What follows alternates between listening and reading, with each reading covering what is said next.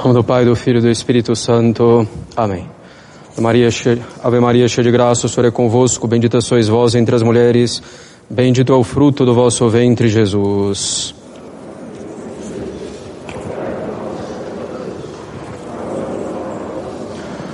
Podem sentar-se.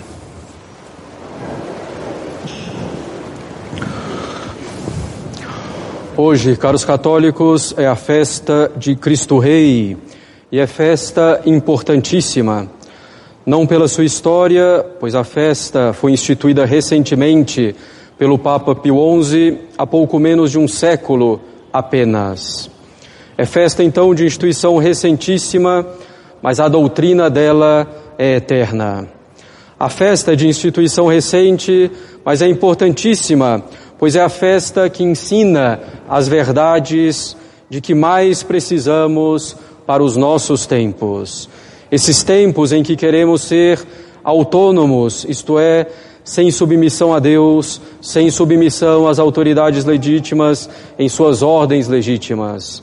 Esses tempos em que queremos uma liberdade praticamente absoluta, uma liberdade desvinculada da verdade e do bem. Essa festa tão recente é tão importante para nos colocar em guarda contra a heresia de nosso tempo, com todas as suas consequências. Essa heresia de nosso tempo, caros católicos, é o liberalismo. O liberalismo que afirma a independência da inteligência com relação à verdade e à realidade, como se nós pudéssemos decidir ou estabelecer o que é a verdade por nós mesmos. Liberalismo que afirma a independência da vontade com relação ao bem, como se cada um pudesse decidir, escolher sem distinção entre o bem e o mal. Liberalismo que afirma a independência do sentimento com relação à inteligência e à vontade, como se todo sentimento devesse ser seguido independentemente de qualquer outra coisa. O liberalismo afirma que afirma a independência do corpo em relação à alma como se fôssemos praticamente animais somente. O liberalismo que afirma a independência do indivíduo com relação à sociedade, como se não houvesse hierarquia alguma na família, entre marido e esposa, entre pais e filhos, como se não houvesse hierarquia na igreja, entre o clero e os fiéis, como se não houvesse hierarquia entre os governantes e os súditos. O liberalismo afirma a independência dos homens com relação a Deus, como se ele não existisse, ou como se Deus existisse simplesmente para satisfazer os anseios dos homens, a fim de que se sintam bem. O liberalismo que afirma a independência do Estado com relação a Deus e à Igreja, como se não houvesse uma religião verdadeira, como se fossem todas boas. Nessa falsa concepção, caros católicos, entra também a economia que se torna independente de toda lei moral e temos o liberalismo econômico, condenado pela Igreja. Essa é a concepção atual de liberdade, radicalmente oposta à liberdade verdadeira que nos foi dada por Deus. Essa é a concepção liberal de liberdade, conhecida precisamente como liberalismo. Essa concepção tão gravemente errada de liberdade e que vai tão profundamente contra a natureza das coisas, é uma liberdade que escraviza, que escraviza o homem à sua vontade própria ao pecado. É uma liberdade que conduz à perdição. A verdadeira liberdade, por sua vez, é uma liberdade para nos movermos no bem. O liberalismo, com seus mais variados graus e vertentes, é a heresia de nossos tempos, caros católicos. O esquerdismo, o socialismo, a ideologia de gênero e o modernismo também, tudo isso é consequência do liberalismo. Voltemos, porém, à realeza de Cristo. Nosso Senhor, caros católicos, é Rei porque Ele é Deus verdadeiro. Mas Ele é Rei também enquanto homem em virtude da união de sua natureza humana à natureza divina na pessoa do Verbo. Como sabemos, nosso Senhor Jesus Cristo é verdadeiro Deus e verdadeiro homem e sua pessoa é divina. Então ele é rei em razão da união estreita da sua natureza humana com a natureza divina. Ele é rei enquanto homem, também por direito de aquisição. Adquiriu a realeza sobre nós pelo seu sangue derramado para a nossa redenção. É uma realeza por conquista. E essa realeza é sobre os indivíduos e todas as suas faculdades. Realeza sobre a inteligência, realeza sobre a vontade, sobre os sentimentos, sobre os sentidos. Essa realeza é sobre todas as nossas ações. Devemos nos submeter inteiramente a Cristo, nosso Rei. Todavia, caros católicos, nosso Senhor é Rei também das sociedades. A sociedade também é uma criatura de Deus, já que Deus criou o homem como animal social, ou seja, Deus criou o homem como um ser que precisa de outros para sua perfeição, para que possa viver de modo mais conveniente, mais perfeito. Isso começa pela família, onde todos nascemos, e se conclui com a sociedade civil, com o Estado. Nem mesmo a família sozinha basta para a perfeição do homem. É necessária a convivência entre famílias, a união das famílias, formando assim a sociedade civil. Portanto, em suas leis, em seu governo, na educação, em todos os aspectos, a sociedade civil, o Estado e qualquer outra sociedade começando pela família, devem reconhecer a realeza de nosso Senhor Jesus Cristo. Nosso Senhor mesmo disse: Todo o poder me foi dado no céu e na terra. Nosso Senhor recebeu o poder da Santíssima Trindade. E que poder ele recebeu? Todo o poder.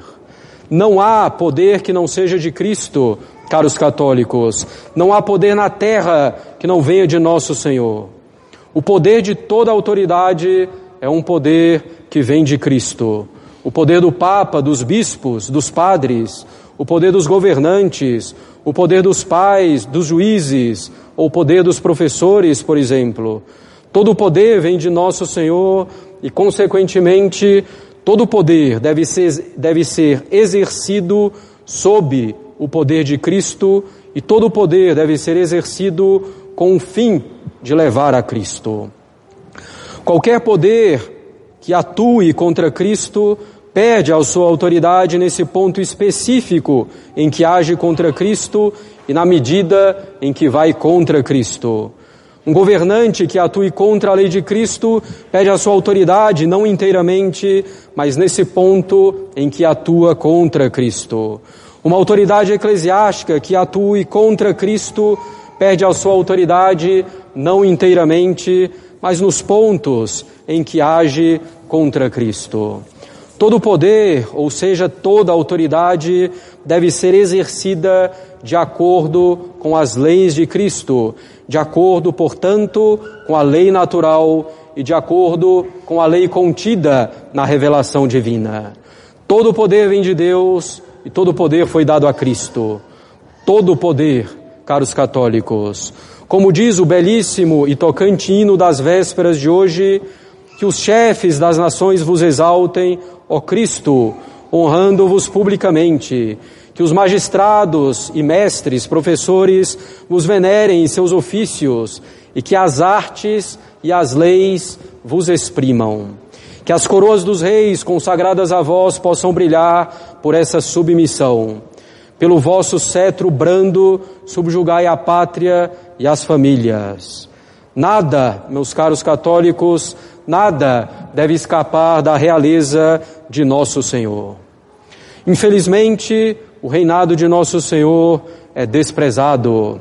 Os governantes o desprezam, os juízes decidem como se Deus não existisse, os professores ignoram o Mestre, aquele que é a verdade e a vida e ensinam o erro, a mentira, ou se esquecem de ordenar tudo, todo o conhecimento a Deus. As artes e as leis se insurgem contra nosso Senhor para ultrajá-lo cada vez mais, cada vez mais opostas que são ao básico da verdadeira religião e da lei natural. Cultuam-se as liberdades modernas, a liberdade religiosa, a liberdade de culto, como se todas as religiões fossem boas, defendendo-se assim o indiferentismo religioso, o relativismo religioso. Cultua-se a liberdade de expressão como se todo mundo pudesse dizer qualquer coisa, sem distinção entre a verdade e o erro, entre o bem e o mal. Defende-se a liberdade absoluta de ir e vir. E vemos isso mesmo entre alguns católicos de boa vontade, mas que erram e erram muito por defender essas liberdades, ainda que com elas queiram defender a liberdade da igreja ou alguma liberdade legítima. Não podemos, caros católicos, defender com essas liberdades modernas que se opõem à realeza de Cristo, que destroem a sociedade e que colocam o homem no centro de tudo. Não podemos defender algo com essas liberdades modernas ou com essa noção moderna de liberdade. É preciso defender a liberdade da verdade, do bem, do belo. É preciso defender a liberdade da verdadeira religião, a liberdade do culto que é agradável a Deus. É preciso defender a liberdade que jamais escapa da verdade do bem. Essa verdadeira liberdade que se move apenas na verdade e no bem. Defender puramente a liberdade religiosa e de culto, a liberdade de expressão e outras liberdades assim modernas é destronar nosso Senhor Jesus Cristo, prejudicar a sociedade e as almas. Vejamos, caros católicos, em particular, como as leis humanas devem se submeter a nosso Senhor. A lei humana é uma ordenação da razão em vista do bem comum promulgada pela autoridade legítima. A lei humana deve, portanto, estar de acordo com a reta razão. E a razão é reta precisamente quando ela reconhece e se submete à lei natural. Lei natural que é a participação nas criaturas da lei eterna, que em última instância é o próprio Deus. A lei natural que decorre da natureza das coisas, tais como elas foram criadas por Deus. A razão é reta também quando ela se submete à revelação divina. Dito de outro modo, caros católicos, a lei humana, para ser verdadeiramente lei, não pode jamais estar em desacordo com a lei natural, nem com a revelação divina. Quando dizemos revelação divina, estamos falando da religião católica, evidentemente. Se uma lei humana se opõe à lei natural ou à doutrina católica, é uma lei que se opõe ao próprio Deus. É uma lei irracional, tola, prejudicial para a sociedade, para os indivíduos. As leis devem proclamar a realeza de nosso Senhor, estando sempre em acordo com a lei natural e a verdadeira religião. Qualquer lei que esteja em desacordo com a lei natural ou com a revelação divina, ou seja, qualquer lei que vá contra nosso Senhor, custará muito caro para a sociedade, custará a destruição da própria sociedade. Consideremos, caros católicos, caros católicos, por exemplo, as leis que reconhecem a união entre pessoas do mesmo sexo. Se temos o documento de 2003 da Congregação para a Doutrina da Fé, que trata muito bem do assunto. Diz esse importante documento que passamos a citar literalmente. A lei civil não pode entrar em contradição com a reta razão, sob pena de perder a força de obrigar a consciência. Qualquer lei feita pelos homens tem razão de lei na medida em que estiver em conformidade com a lei moral natural reconhecida pela reta razão. As legislações que favorecem as uniões homossexuais são contrárias à reta razão, porque dão à união entre duas pessoas do mesmo sexo garantias jurídicas análogas às da instituição matrimonial.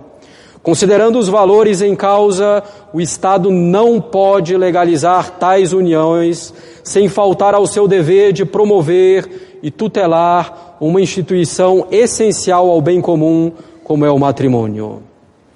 E continua o texto. Poderá perguntar-se como pode ser contrária ao bem comum uma lei que não impõe nenhum comportamento particular, mas apenas se limita a legalizar uma realidade de fato que aparentemente parece não comportar injustiça para com ninguém. A tal propósito, convém refletir, antes de mais, na diferença que existe entre o comportamento homossexual como fenômeno privado e o mesmo comportamento como relação social legalmente prevista e aprovada, a ponto de se tornar numa das instituições do ordenamento jurídico. O segundo fenômeno da aprovação legal não só é mais grave, mas assume uma relevância ainda mais vasta e profunda e acabaria por introduzir alterações na inteira organização social que se tornaria contrária ao bem comum. As leis civis são princípios que estruturam a vida do homem no seio da sociedade para o bem ou para o mal desempenham uma função muito importante e por vezes determinante na promoção de uma mentalidade e de um costume. As formas de vida e os modelos que se exprimem na lei civil não só configuram externamente a vida social, mas ao mesmo tempo tendem a modificar nas novas gerações a compreensão e avaliação dos comportamentos. Essa frase do documento, caros católicos, um parênteses, é muito importante. As formas de vida e os modelos que se exprimem na lei civil não só configuram externamente a vida social, mas ao mesmo tempo tendem a modificar nas novas gerações a compreensão e avaliação dos comportamentos. E nós podemos constatar isso pela experiência prática e concreta em nosso país mesmo. A legislação do divórcio implicou para as novas gerações uma aceitação muito fácil e muito rápida do divórcio e da destruição, consequentemente, da família. Continuemos então no nosso documento da Congregação para a Doutrina da Fé de 2003. A legalização das uniões homossexuais acabaria, portanto, por ofuscar a percepção de alguns valores morais fundamentais e desvalorizar a instituição matrimonial. Nas uniões homossexuais, continua o documento, nas uniões homossexuais estão totalmente ausentes os elementos biológicos e antropológicos do matrimônio e da família, que poderiam dar um fundamento racional ao reconhecimento legal dessas uniões. Essas uniões não se encontram em condição de garantir de modo adequado a procriação e a sobrevivência da espécie humana. A eventual utilização dos meios postos à sua disposição pelas recentes descobertas no campo da fecundação artificial, além de comportar graves faltas de respeito à dignidade humana, não alteraria minimamente essa sua inadequação. Nas uniões homossexuais está totalmente ausente a dimensão conjugal, que representa a forma humana e ordenada das relações sexuais. Essas de fato são humanas quando e enquanto exprimem e promovem a mútua ajuda dos sexos no matrimônio e se mantêm abertas à transmissão da vida. Mais um parênteses, lembremos-nos de que a geração é a finalidade primária do matrimônio e a ajuda mútua é a finalidade secundária. Continua ainda o documento que estamos seguindo ao pé da letra. A sociedade deve a sua sobrevivência à família fundada sobre o matrimônio. Destaquemos bem, a sociedade deve a sua sobrevivência à família fundada sobre o matrimônio. É, portanto, uma contradição equiparar a essa célula fundamental da sociedade o que constitui a sua negação, essas uniões de pessoas do mesmo sexo. Em defesa da legalização das uniões homossexuais, não se pode invocar o princípio do respeito e da não discriminação de quem quer que seja. Uma distinção entre pessoas ou a negação de um reconhecimento ou de uma prestação social só são inaceitáveis quando contrárias à justiça. Não atribuir o estatuto social e jurídico de matrimônio a formas de vida que não são nem podem ser matrimoniais não é contra a justiça, mas é antes uma exigência da justiça. As uniões homossexuais não desempenham, nem mesmo em sentido analógico remoto, as funções pelas quais o matrimônio e a família merecem um reconhecimento específico e qualificado. Há, pelo contrário, razões válidas para afirmar que tais uniões são nocivas a um reto progresso da sociedade humana, sobretudo se aumentasse a sua efetiva incidência sobre o tecido social. Ainda o nosso documento. Em presença do reconhecimento legal das uniões homossexuais ou da equiparação legal das mesmas ao matrimônio, com acesso aos direitos próprios deste último, é um dever opor-se-lhe de modo claro e incisivo.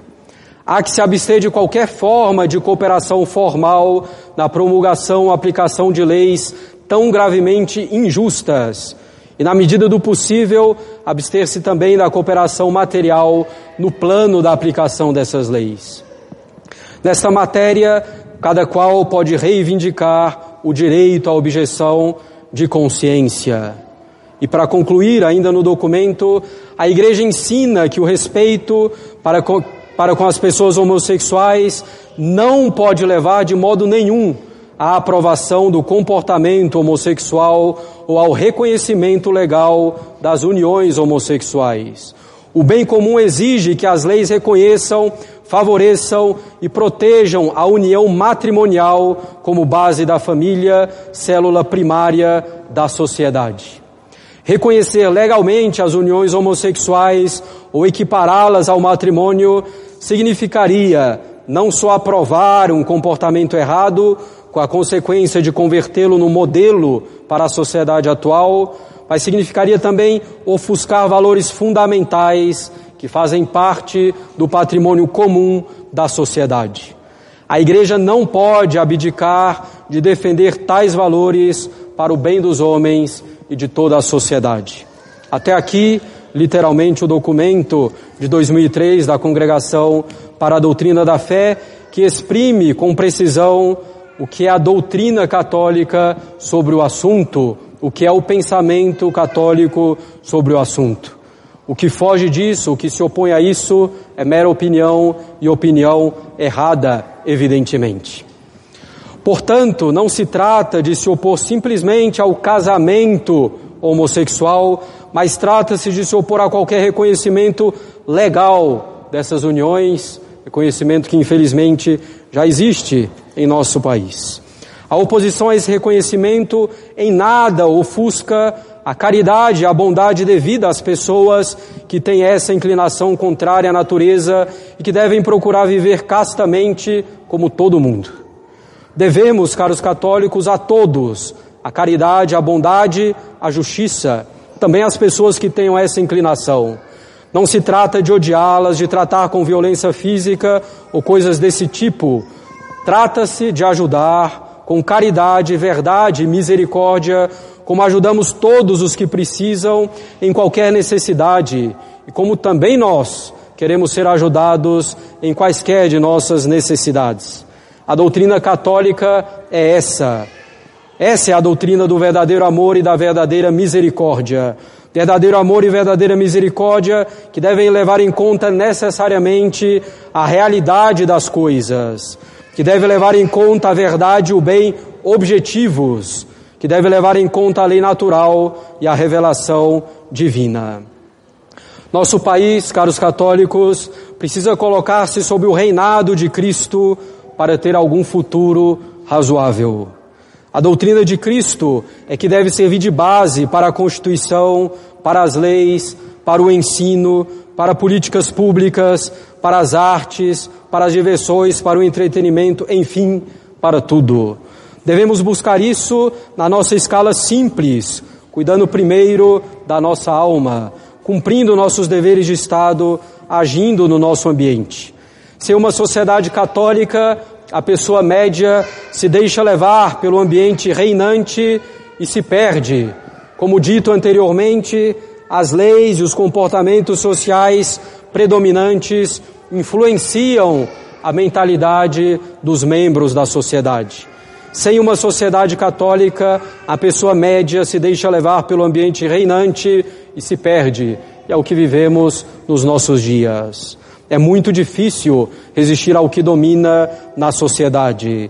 Em uma sociedade católica, ao contrário, a pessoa média e mesmo aquela mais fraca é levada, conduzida à verdade, ao bem e ao belo.